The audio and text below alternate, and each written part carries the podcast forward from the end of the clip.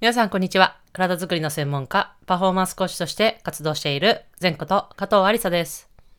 こちらの内容は、体に関する知識から、専門家である仕事のこと、考え方などを発信しております。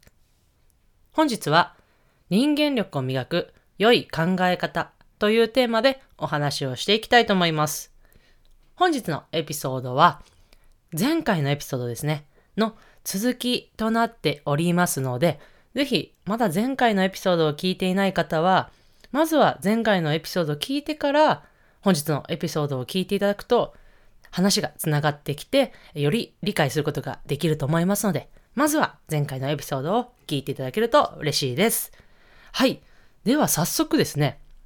良い、その人間力を磨く良い考え方ということをですね、お話ししたいんですが、その良い考え方は何何かと言ったら、まあ良い習慣というふうにも捉えることができると思います。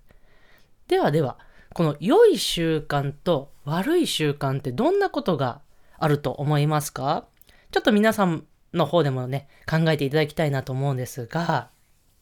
この先日のその、あるさん、えールンゲはるかさんのお話の中で、えーお話をいただいた内容をちょっと抜粋させていただきたいんですが、まず、良くない習慣をですね、一つお話しすると、興味を持とうとしない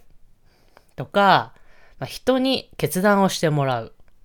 まあ、あとは、人の嫌がることをする。他には、人の悪いとこに目が行く。あとは、失敗のせいにしてやめたりとか、できない理由が先に言葉として出たりとか。まあ、あとは、他人と比べて落ち込んでしまったりとか。まあ、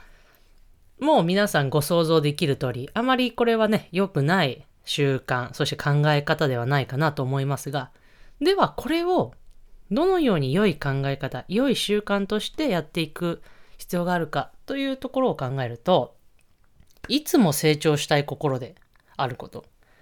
そして自分で決断をする。他には思いやりを持って行動する。人の良いところを真似する。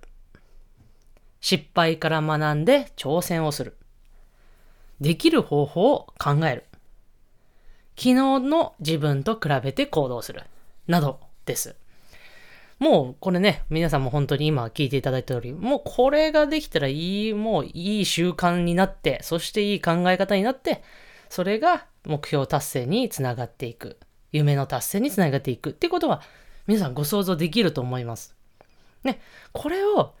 じゃあ全部やろうとすると、やっぱそれはなかなか難しいわけですね。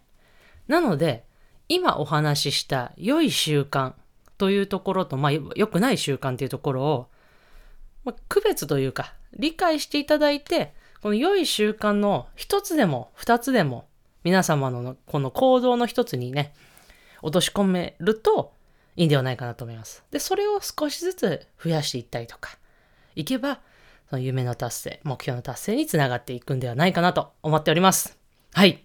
という形で、本日はちょっと短いですが、この良い習慣というところもですよね。私もちょっと意識して、行動していきたいなと思っております。ぜひ皆様も参考にして、あなた自身の行動を変える一歩になったら嬉しいです。それでは最後、前頭腔はストレッチして終わりにしましょう。胸の前で手を組んで、ぐーっと天井にその手を伸ばして伸ばして伸ばして、パッと近づく。はい。それではまた次のエピソードでお会いしましょう。